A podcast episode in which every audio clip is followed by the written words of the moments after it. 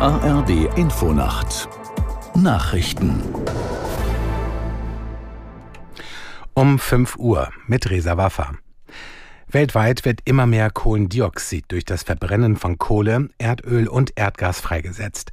Das steht im Bericht zum globalen Kohlenstoffbudget, der heute veröffentlicht wird.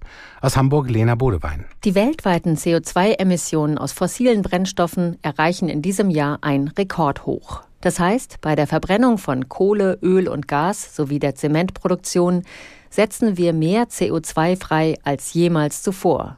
Immerhin in der EU beispielsweise sinkt der Ausstoß von CO2 aus fossilen Brennstoffen um 7,4 Prozent. In China und Indien jedoch steigt der CO2-Ausstoß deutlich an.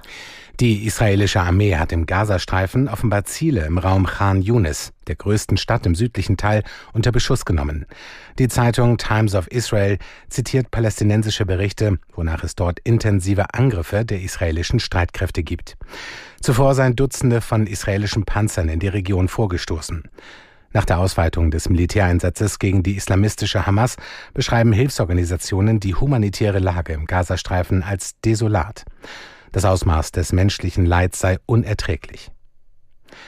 Der Haushaltsausschuss des Bundestags will heute Experten zu dem Plan befragen, für das laufende Jahr noch die Schuldenbremse wegen einer außergewöhnlichen Notlage auszusetzen.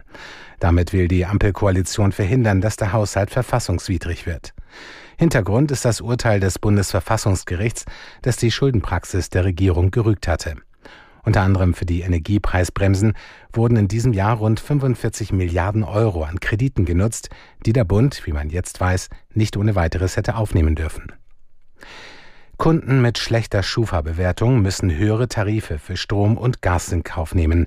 Das haben Recherchen von NDR und Süddeutscher Zeitung ergeben. Peter Hornung berichtet. Wer von der Schufa eine gute Bewertung bekommt, dem bieten Energieversorger einen attraktiven Sondervertrag mit günstigen Preisen. Wer einen schlechteren Schufa-Score hat, der hat nur die Möglichkeit, in die vergleichsweise teure Grundversorgung zu gehen. Mehrere große Gas- und Stromunternehmen räumten auf Nachfrage von NDR und Süddeutscher Zeitung ein, bei solchen Vertragsentscheidungen die Zahlungsfähigkeit von Kunden zu beurteilen. Der Hintergrund, bei Sonderverträgen können sich die Unternehmen aussuchen, mit wem sie den Vertrag schließen schließen, im Gegensatz zur Grundversorgung.